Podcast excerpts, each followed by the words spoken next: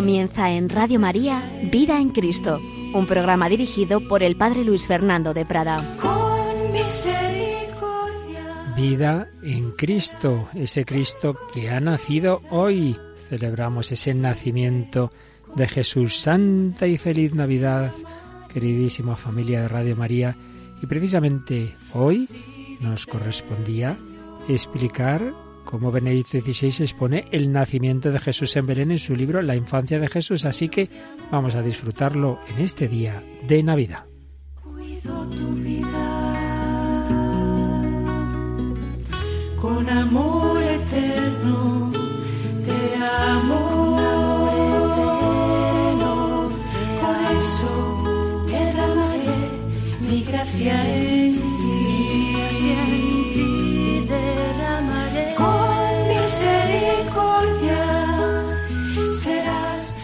Con misericordia serás reconstruida. El Hijo de Dios se ha hecho hombre, ha nacido pobre en Belén para rehacer nuestras vidas, para que también nosotros renazcamos, renazcamos a la vida eterna. Pues bien, vamos adelante con el capítulo tercero del libro La infancia de Jesús que nos regaló Joseph Ratzinger, Benedicto XVI, en, esa obra, esa trilogía sobre Jesús de Nazaret. El último libro que publicó fue este pequeño opúsculo, La infancia de Jesús, sobre esos primeros años de la vida de Jesús. En realidad, en un sentido lógico, sería el primero, puesto que vamos viendo esa vida de Jesús desde su encarnación. Veíamos el día pasado la Anunciación, antes habíamos visto las genealogías de Jesús, pues vamos al nacimiento de Jesús en Belén. Y en primer lugar, el Papa Benedicto XVI hacía alusión al marco histórico y teológico de la narración del nacimiento de Cristo en el Evangelio de San Lucas. En aquellos días salió un decreto del emperador Augusto ordenando hacer un censo del mundo entero. Lucas introduce con estas palabras su relato sobre el nacimiento de Jesús y explica por qué tuvo lugar en Belén. Y es que había un censo cuyo objeto era recaudar los impuestos y por eso José va de Nazaret a Belén. Ese nacimiento de Jesús en la ciudad de David se coloca en el marco de la gran historia universal, aunque por supuesto el emperador que había mandado hacer el censo nada sabe de esa gente sencilla que por causa suya está de viaje en un momento difícil y así aparentemente por casualidad el niño Jesús va a nacer precisamente en la ciudad de David, el que había recibido aquella promesa de un descendiente suyo. Para Lucas siempre es importante ese contexto histórico universal. No olvidemos que es un evangelio que se dirige especialmente a los gentiles, así como San Mateo escribió pensando en los judíos, Lucas piensa en los paganos que se convierten al cristianismo. Contexto universal.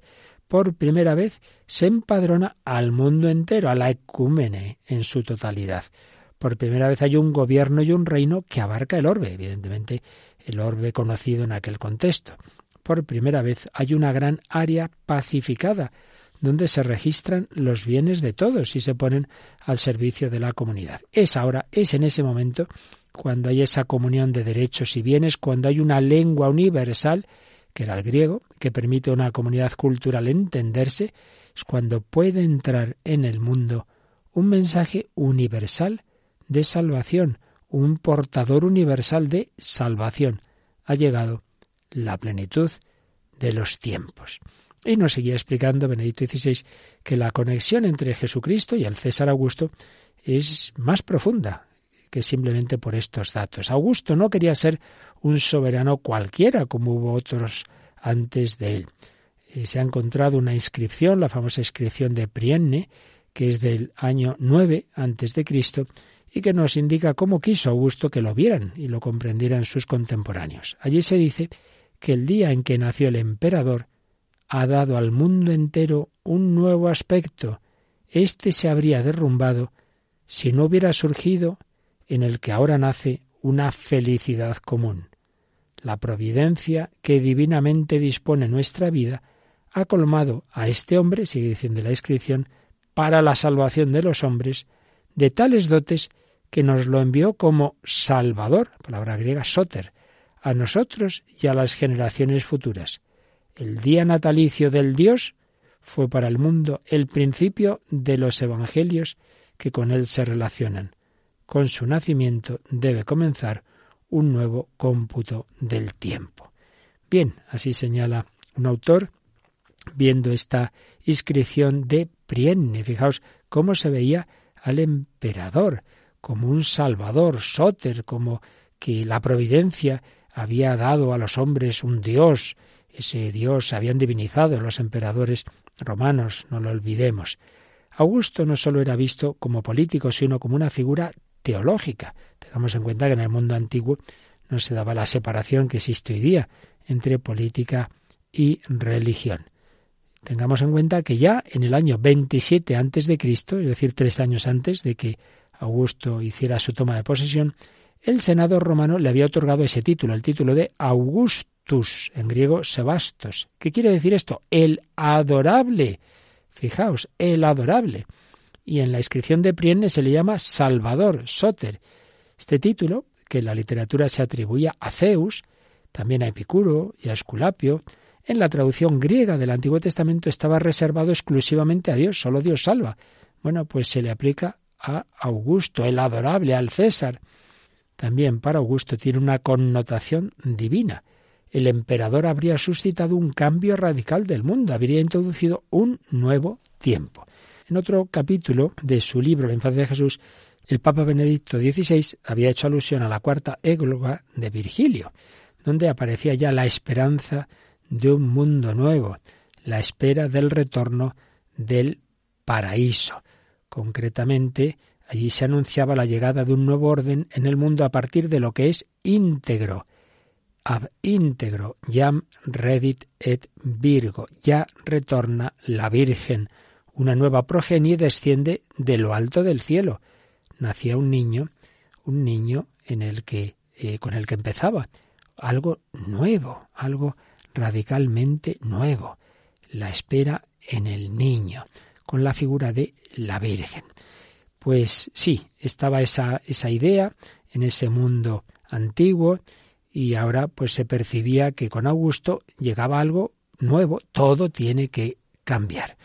Podemos insistir en, en estos aspectos de cómo se percibía eh, Augusto, eh, insistiendo en este sentido de que el Salvador el Salvador, ese Augusto, llevaba al mundo sobre todo la paz. Augusto se hizo representar como el que traía la paz y por eso construyó el Ara Pacis Augusti, el Ara de la paz de Augusto.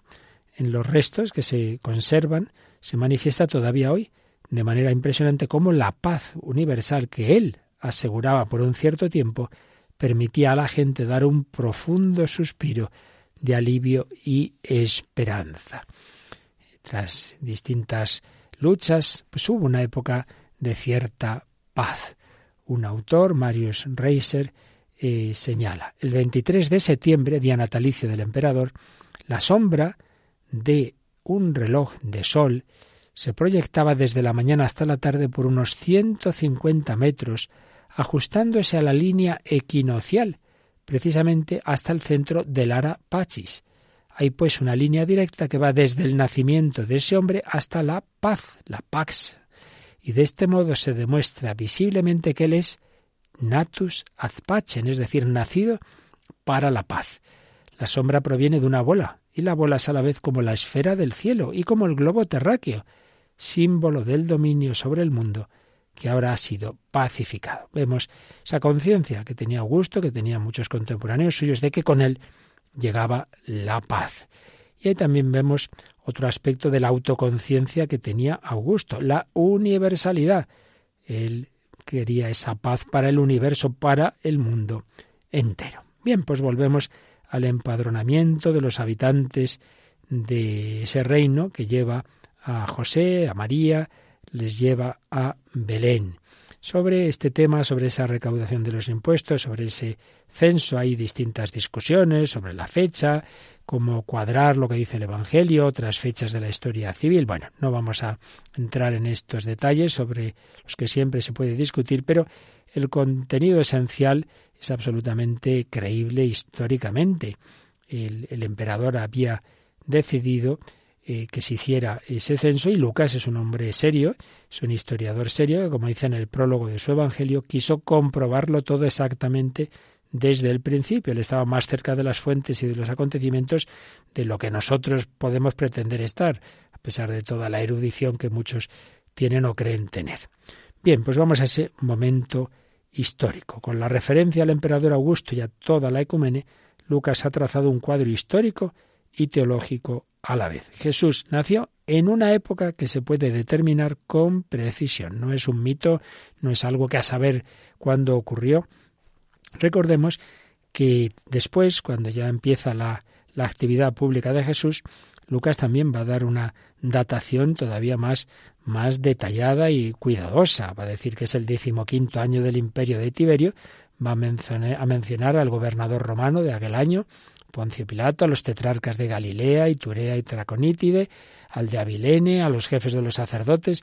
Ciertamente, Lucas está hablando de un contexto histórico concreto que conocemos también por otras fuentes no evangélicas. Jesús no nació en un tiempo indeterminado, en la intemporalidad del mito. Él pertenece a un tiempo que se puede determinar con precisión y a un entorno geográfico indicado con exactitud.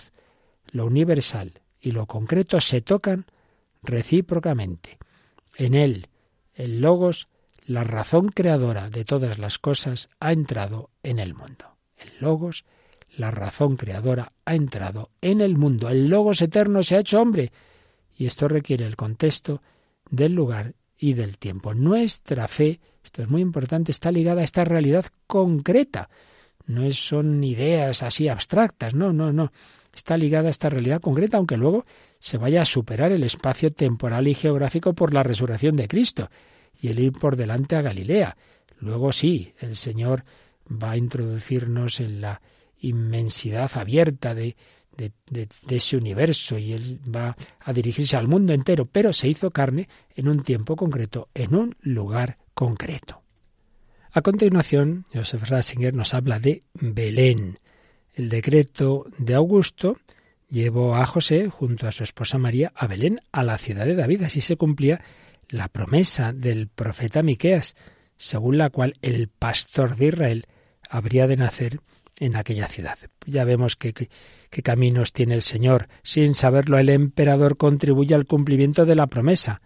La historia del imperio romano y la historia de la salvación se compenetran recíprocamente. La historia de la elección de Dios, que hasta entonces estaba limitada a Israel, entra en toda la amplitud del mundo, de la historia universal.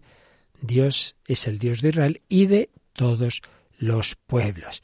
Él es el verdadero guía de la historia. De nuevo, bueno, hay aquí algunas cuestiones técnicas que eh, menciona Benedicto XVI, vamos a dejarlas y vamos ya a lo realmente importante. Jesús nació en Belén, Jesús creció en Nazaret, pues vamos a hablar de ese nacimiento de Jesús en Belén. Y mientras estaban allí, en Belén, le llegó el tiempo del parto a María y dio a luz a su hijo primogénito. Lo envolvió en pañales y lo acostó en un pesebre, porque no tenían sitio en la posada es el maravilloso texto del capítulo 2 de San Lucas, Lucas 2, 6 y siguientes, que leemos en la misa del gallo. Este Evangelio que, que ha llegado al corazón de tantas personas que cuando lo proclamaba como diácono Francisco de Asís, su boca se le hacía miel. El niño Jesús nació de María, que lo envolvió en pañales y lo acostó en un pesebre porque no tenían sitio en la posada. No hubo sitio para ellos. Estas palabras del historiador Lucas tienen un paralelismo teológico en el prólogo de San Juan, cuando nos dice el cuarto evangelista en el capítulo 1, versículo 11, vino a su casa y los suyos no lo recibieron. para el Salvador del mundo, para aquel en vista del cual todo se había creado, que nos dice San Pablo en Colosenses 1.16, no hay sitio. Jesús lo dirá en su vida pública. Las zorras tienen madrigueras y los pájaros nidos, pero el Hijo del Hombre no tiene dónde reclinar la cabeza. El que fue crucificado fuera de las puertas de la ciudad, nació también fuera de las murallas de Belén. Y esto debe hacernos pensar en el cambio de valores que nos trae la figura de Jesucristo y su mensaje. Ya desde el principio, ya desde su nacimiento, el Señor no pertenece a ese ambiente que según el mundo es importante y poderoso. Y sin embargo, precisamente este hombre irrelevante se revela como el realmente poderoso, como aquel del que todo depende. El ser cristiano implica, pues, salir del ámbito de lo que todos piensan y quieren, de los criterios dominantes, hoy diríamos de lo políticamente correcto, para entrar en la luz de la verdad sobre nuestro ser y con esa luz llegar a la vía justa. A continuación, el Papa Benedicto XVI recuerda que María puso a su niño recién nacido en un pesebre. De ahí se ha deducido con razón que Jesús nació en un establo, un ambiente poco acogedor, podríamos incluso decir indigno, pero que ofrecía la discreción necesaria para el santo evento. En esa región, en torno a Belén, se usaban grutas como establos. Ya en San Justino, mártir, y en Orígenes, encontramos la tradición según la cual el lugar del nacimiento de Jesús había sido una gruta que los cristianos situaban en Palestina y ciertamente tras la expulsión de los judíos de Tierra Santa en el siglo II, Roma iba a transformar esa gruta en un lugar de culto, uno de sus dioses, Tamuz Adonis, queriendo, estaba claro, borrar la memoria de los cristianos, la memoria cultural de los cristianos. Eso confirma la antigüedad de dicho lugar y la importancia que Roma le reconocía. Esas tradiciones locales son con frecuencia una fuente más fiable que las noticias escritas. Por tanto, podemos dar un gran grado de credibilidad a la tradición local de Belén con la que enlaza la basílica, actual basílica de la Natividad. María envolvió al niño en pañales. Podemos imaginar, sin sensiblería alguna, con cuánto amor esperaba María su hora y cómo preparaba el nacimiento de su hijo. La tradición de los iconos ha interpretado teológicamente el pesebre y los pañales. Ese niño envuelto y bien ceñido en pañales aparece como una referencia anticipada a la hora de su muerte. Es desde el principio el inmolado. Por eso el pesebre se ha representado frecuentemente como una especie de altar. Por su parte, San Agustín interpretó el pesebre de otra forma. El pesebre es donde los animales encuentran su alimento pero ahora yace en el pesebre quien se ha llamado a sí mismo el verdadero pan bajado del cielo, el verdadero alimento que el hombre necesita para ser persona humana. Si los animales necesitan su alimento en un pesebre, nosotros necesitamos nuestro alimento espiritual, el pan eucarístico. Es el alimento que da al hombre la vida eterna. Así el pesebre se convierte en una referencia a la mesa de Dios, a la que el hombre está invitado para recibir el pan de Dios. En la pobreza del nacimiento de Jesús se perfila la gran realidad en la que se cumple de manera misteriosa la redención de los hombres. Pues vamos a quedarnos en, en, adoración, en alabanza, una vez más, pues como con ese corazón de niños, como cuando por primera vez veíamos un Belén, vamos a quedarnos contemplando este misterio maravilloso, nuestro Dios, se ha hecho niño, se ha hecho ese pan, ese alimento que hoy también quiere eh, alimentar nuestras almas, nuestros corazones. Cantemos a Jesús, hagámonos presentes como los pastores en la noche de Belén, en la noche de paz, en la noche del amor.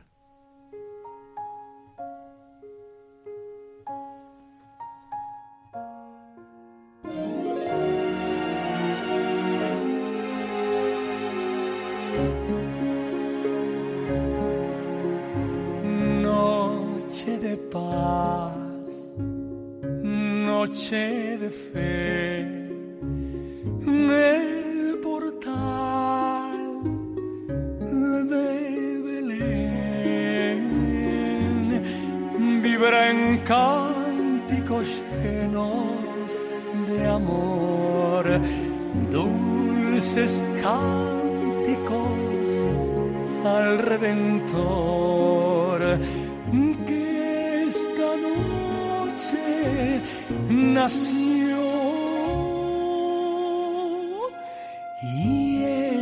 es hermoso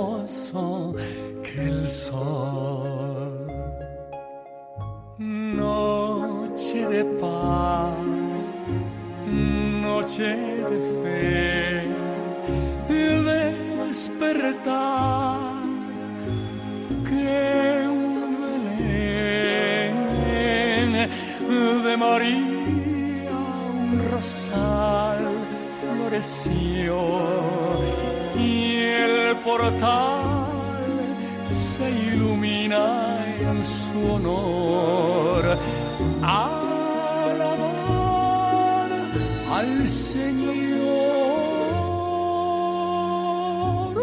porque es el Hijo de Dios.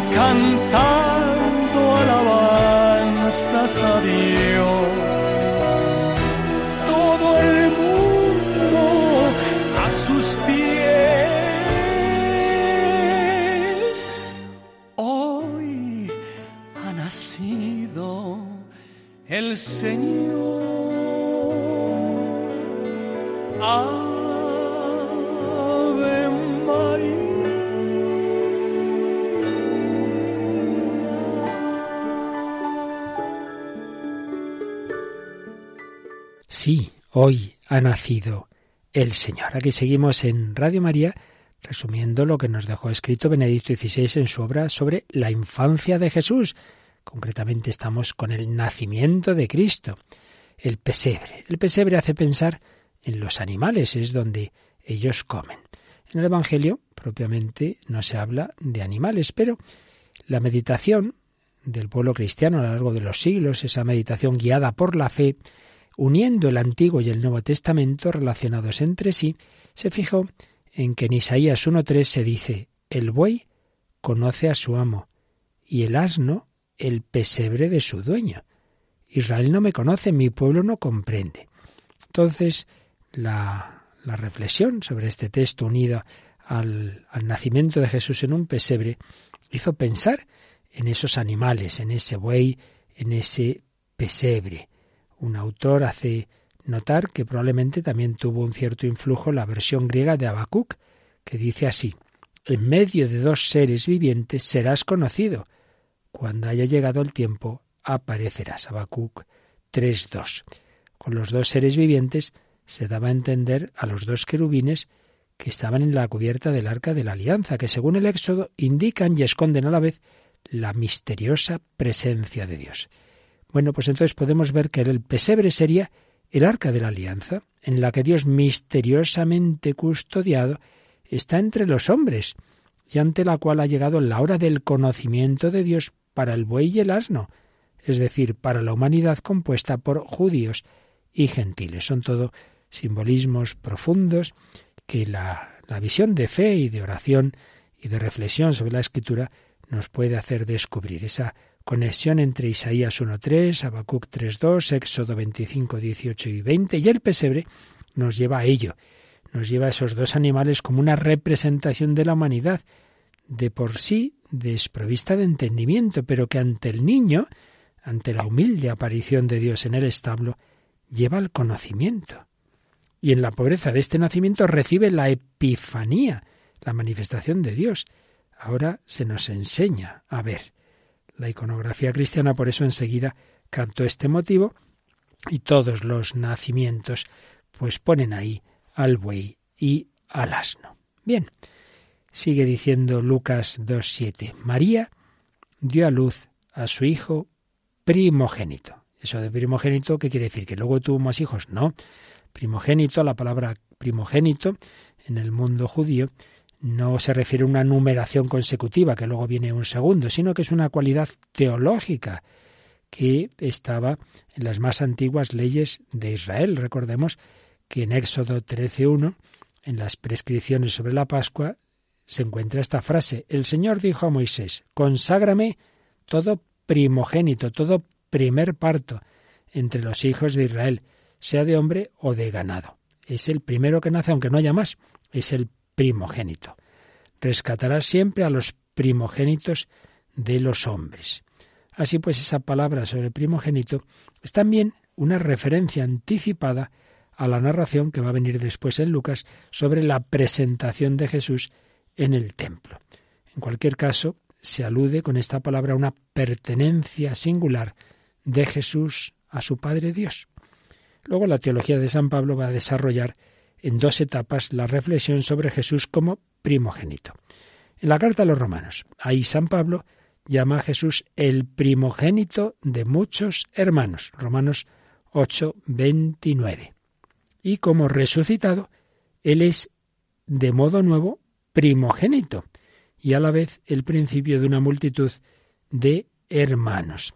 En el nuevo nacimiento de la resurrección, Jesús ya no es solamente el primero por dignidad, sino el que inaugura una nueva humanidad.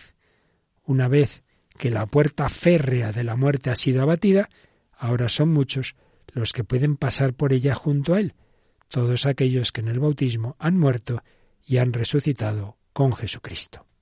Pero hay más. En la carta a los colosenses esta idea se va a ampliar y se llama a Cristo primogénito no solo ya de los hombres, sino de toda criatura, primogénito de toda criatura y el primogénito de entre los muertos. Y es que también se dice en esa carta que todo fue creado por Él y que Él es el principio. Vemos pues que ese concepto de primogenitura, el primogénito, adquiere una dimensión cósmica. Cristo, el Hijo encarnado, es por así decir, la primera idea de Dios, previa a toda creación. El Padre tiene eternamente una idea, que es que su Hijo se va a encarnar, se va a hacer hombre y en función de él va a crear todo. Esa idea precede a toda la creación. Toda la creación está ordenada en vista de Jesucristo y a partir de él. Así es principio y fin de la nueva creación que ha tenido inicio con la resurrección también en ese sentido. Principio y fin de esa nueva creación. Lucas no habla de todo eso, pero cuando ya vemos su relato con toda la reflexión teológica posterior, como esta que nos hace San Pablo, pues ya podemos ver en ese humilde pesebre de la gruta de Belén, podemos ver el esplendor cósmico, el que está ahí es el primogénito del universo. ¿Qué sigue diciéndonos San Lucas? En aquella región había unos pastores que pasaban la noche al aire libre, velando por turno su rebaño. Y un ángel del Señor se les presentó, la gloria del Señor los envolvió de claridad. Pues sí, los primeros testigos de ese gran acontecimiento son unos pastores, unos pastores que están en vela. Jesús nació fuera de la ciudad, en un ambiente en el que había pastos a los que los pastores llevaban sus rebaños, es por tanto normal que fueran los primeros llamados al pesebre. Pero podemos ver algo más. Quizá ellos vivieron más de cerca ese acontecimiento interiormente también, más que los ciudadanos que dormían tranquilamente. Y además estarían más cerca de ese Dios que se hace niño. Eran pobres, eran almas, almas sencillas, a las que luego Jesús bendeciría, porque a ellos está reservado el misterio de Dios. Ellos representan a los pobres de Israel, los anahuín, a los pobres en general, los predilectos del amor de Dios. Esto va a ser luego desarrollado en la tradición monástica. Se va a ver en los monjes personas que velan, que están en vela, como estaban en vela los pastores. Querían estar ya despiertos en este mundo mediante su oración nocturna, pero sobre todo velando en su interior, permaneciendo abiertos a la llamada de Dios a través de los signos de su presencia. Pero hay más. Podemos ver en el trasfondo al rey David. No nos olvidemos, Jesús nace en Belén, en la ciudad de David, es descendiente de David por San José. Bueno, pues recordemos que David, cuando fue elegido rey, estaba pastoreando el rebaño, como explica Jesé. Samuel lo mandó traer de los pastos y, según las indicaciones que había recibido de Dios, lo ungió, unge al joven David en medio de sus hermanos. David viene de pastorear a las ovejas, pero va a ser constituido pastor de Israel. Y el profeta Miqueas mira hacia un futuro lejano y anuncia que de Belén había de salir el que un día apacentaría al pueblo de Dios. Jesús, el gran pastor de los hombres, nace entre los pastores. Pues vamos también nosotros como los pastores a acudir a Belén. este fideles, vamos, vamos todos.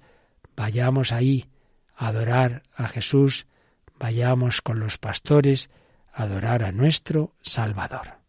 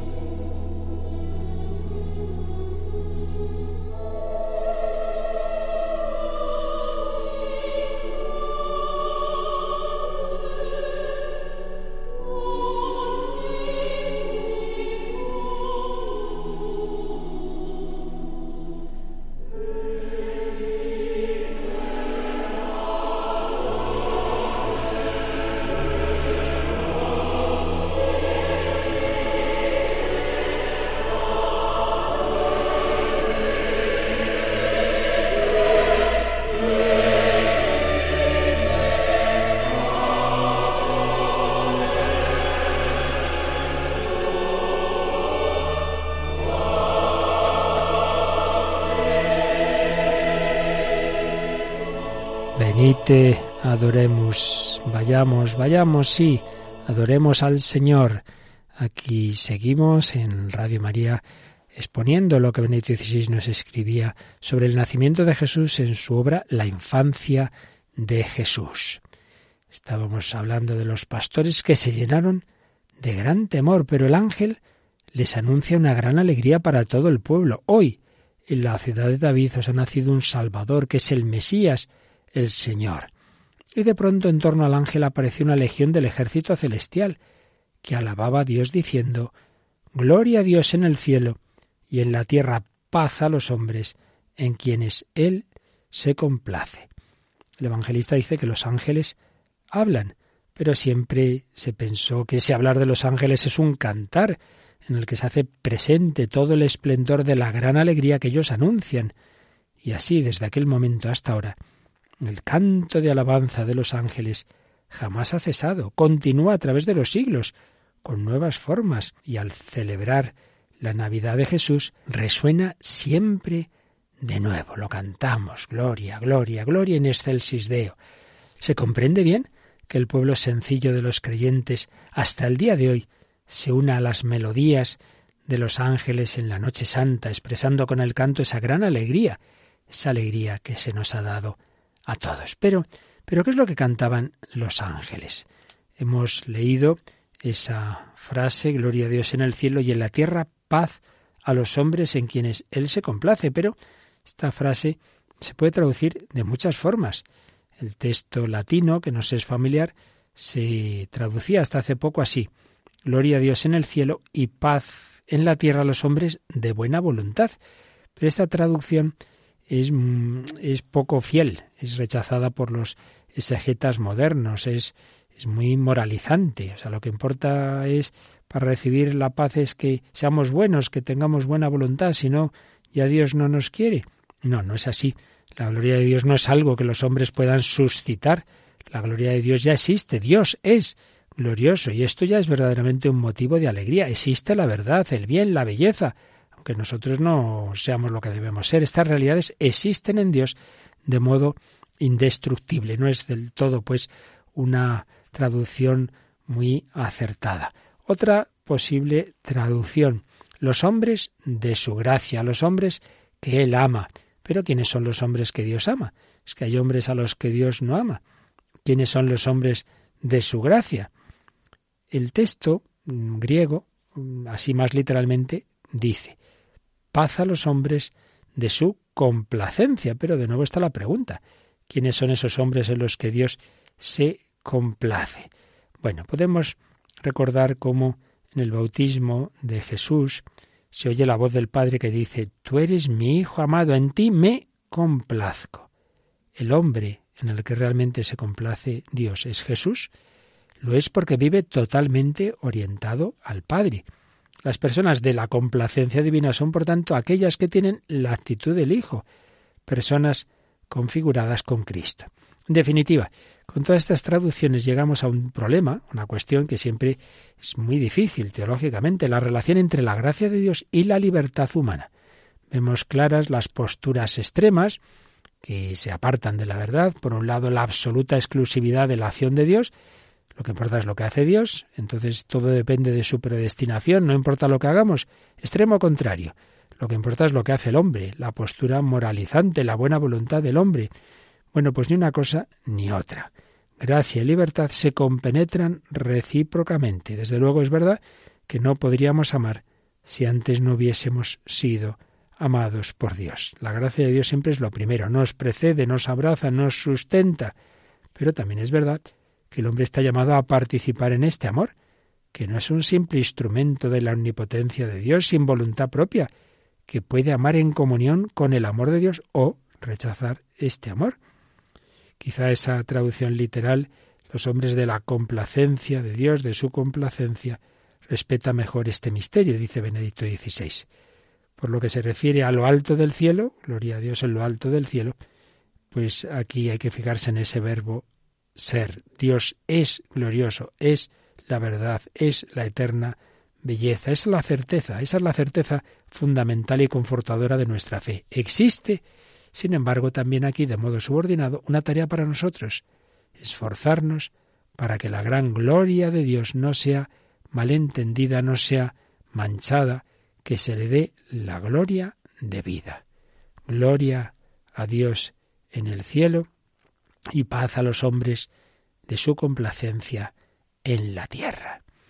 Y aquí retornan esas categorías que veíamos hablando del emperador Augusto, que se veía a sí mismo como el Salvador, Soter, Salvador, que traía la paz, que la traía al mundo entero, a la universalidad, pero aquí en Jesús todo eso es eh, de verdad. Él es el Salvador que trae la verdadera paz y no solo al mundo mediterráneo, sino al cielo y a la tierra. Y también esa palabra acerca de la buena nueva, el Evangelion. Estos paralelismos no son casuales. Lucas, ¿qué quiere decirnos? Que lo que el emperador Augusto pretendía para sí, en quien se cumple de verdad, de modo elevado, es en ese niño que ha nacido inerme y sin ningún poder en la gruta de Belén y cuyos huéspedes fueron unos pobres pastores. Pero ese es el verdadero Salvador, ese es el que nos trae la buena noticia, ese es el que nos trae la paz. En el centro de ambos mensajes está la paz, en el centro de ese mensaje de Augusto que buscaba la Pax Augusti, y la paz de Cristo no hay por qué verla en contraposición, no es que esté en contraste con esa paz de Augusto, pero desde luego la supera, como el cielo está muy por encima de la tierra, la paz de Cristo supera la paz de Augusto. Se deja a la política el propio espacio, pero cuando el emperador se diviniza, como ocurría entonces y ahora, cuando se diviniza y reivindica cualidades divinas, la política sobrepasa sus propios límites, escribía Joseph Ratzinger, y promete lo que no puede cumplir. Cuando la política se, se ve a un nivel divino, está sobrepasando sus límites y promete lo que no puede cumplir. Y además, ni siquiera en el mejor periodo del Imperio Romano, esa seguridad jurídica, paz y bienestar estuvieron exentos de peligro, nunca se lograron plenamente. El reino anunciado por Jesús, el reino de Dios, es distinto. No se refiere solo a esa cuenca mediterránea, no se refiere solo a una determinada época, concierne al hombre la profundidad de su ser, lo abre hacia el verdadero Dios. La paz de Jesús es una paz que el mundo no puede dar. Aquí está la gran cuestión sobre la redención, la liberación, la salvación. Lo que está claro es que Augusto pertenece al pasado. Jesucristo, en cambio, es el presente y el futuro, porque es el mismo ayer y hoy y siempre, como dice la carta a los Hebreos, Hebreos 13.8. Pues vamos también nosotros a asociarnos a ese canto de los ángeles, Gloria in excelsis Deo. Glorifiquemos a nuestro Dios en lo alto del cielo para que recibamos la paz en la tierra.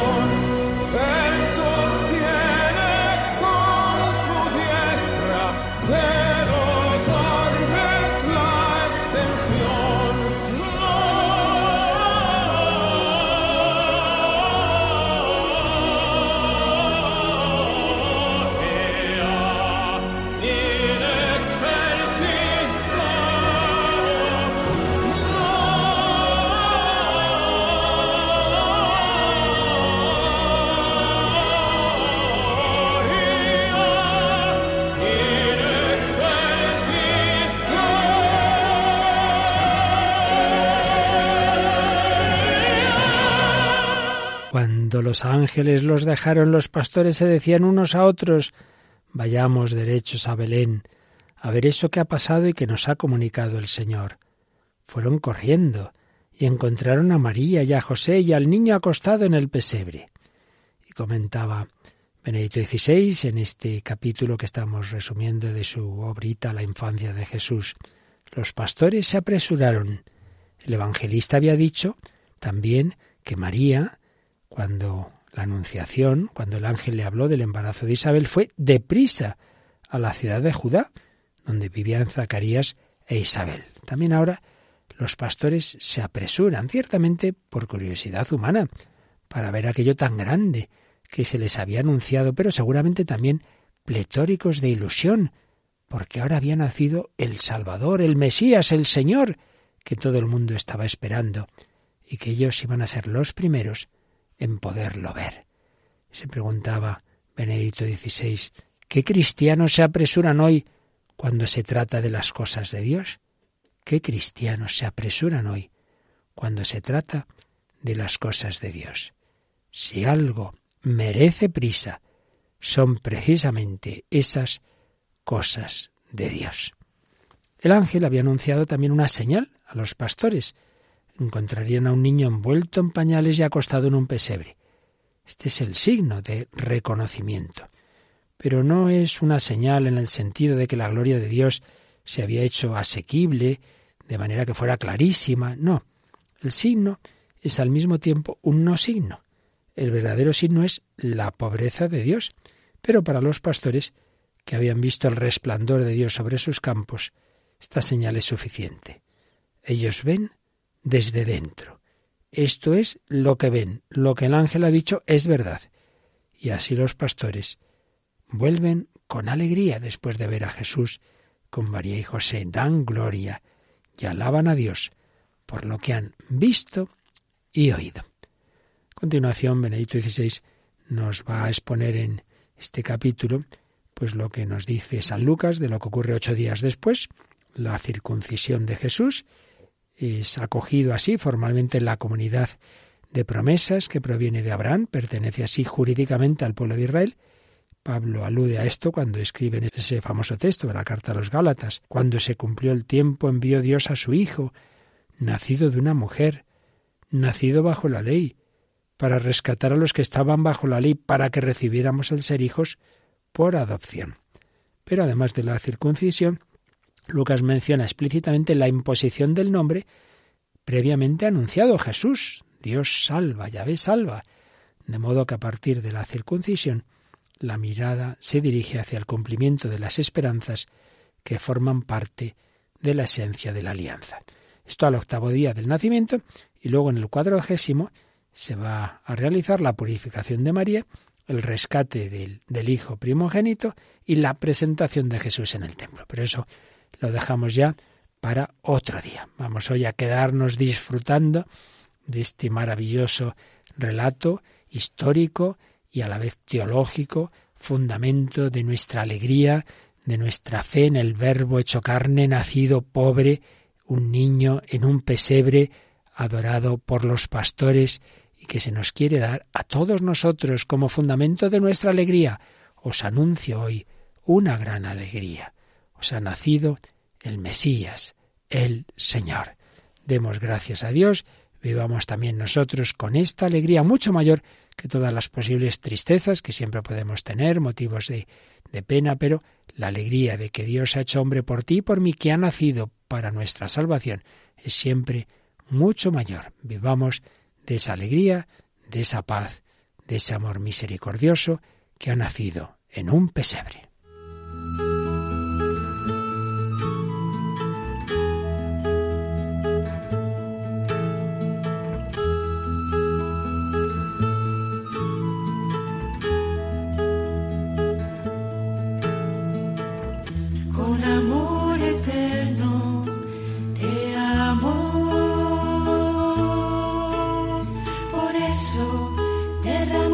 Han escuchado Vida en Cristo, un programa dirigido por el Padre Luis Fernando de Prada.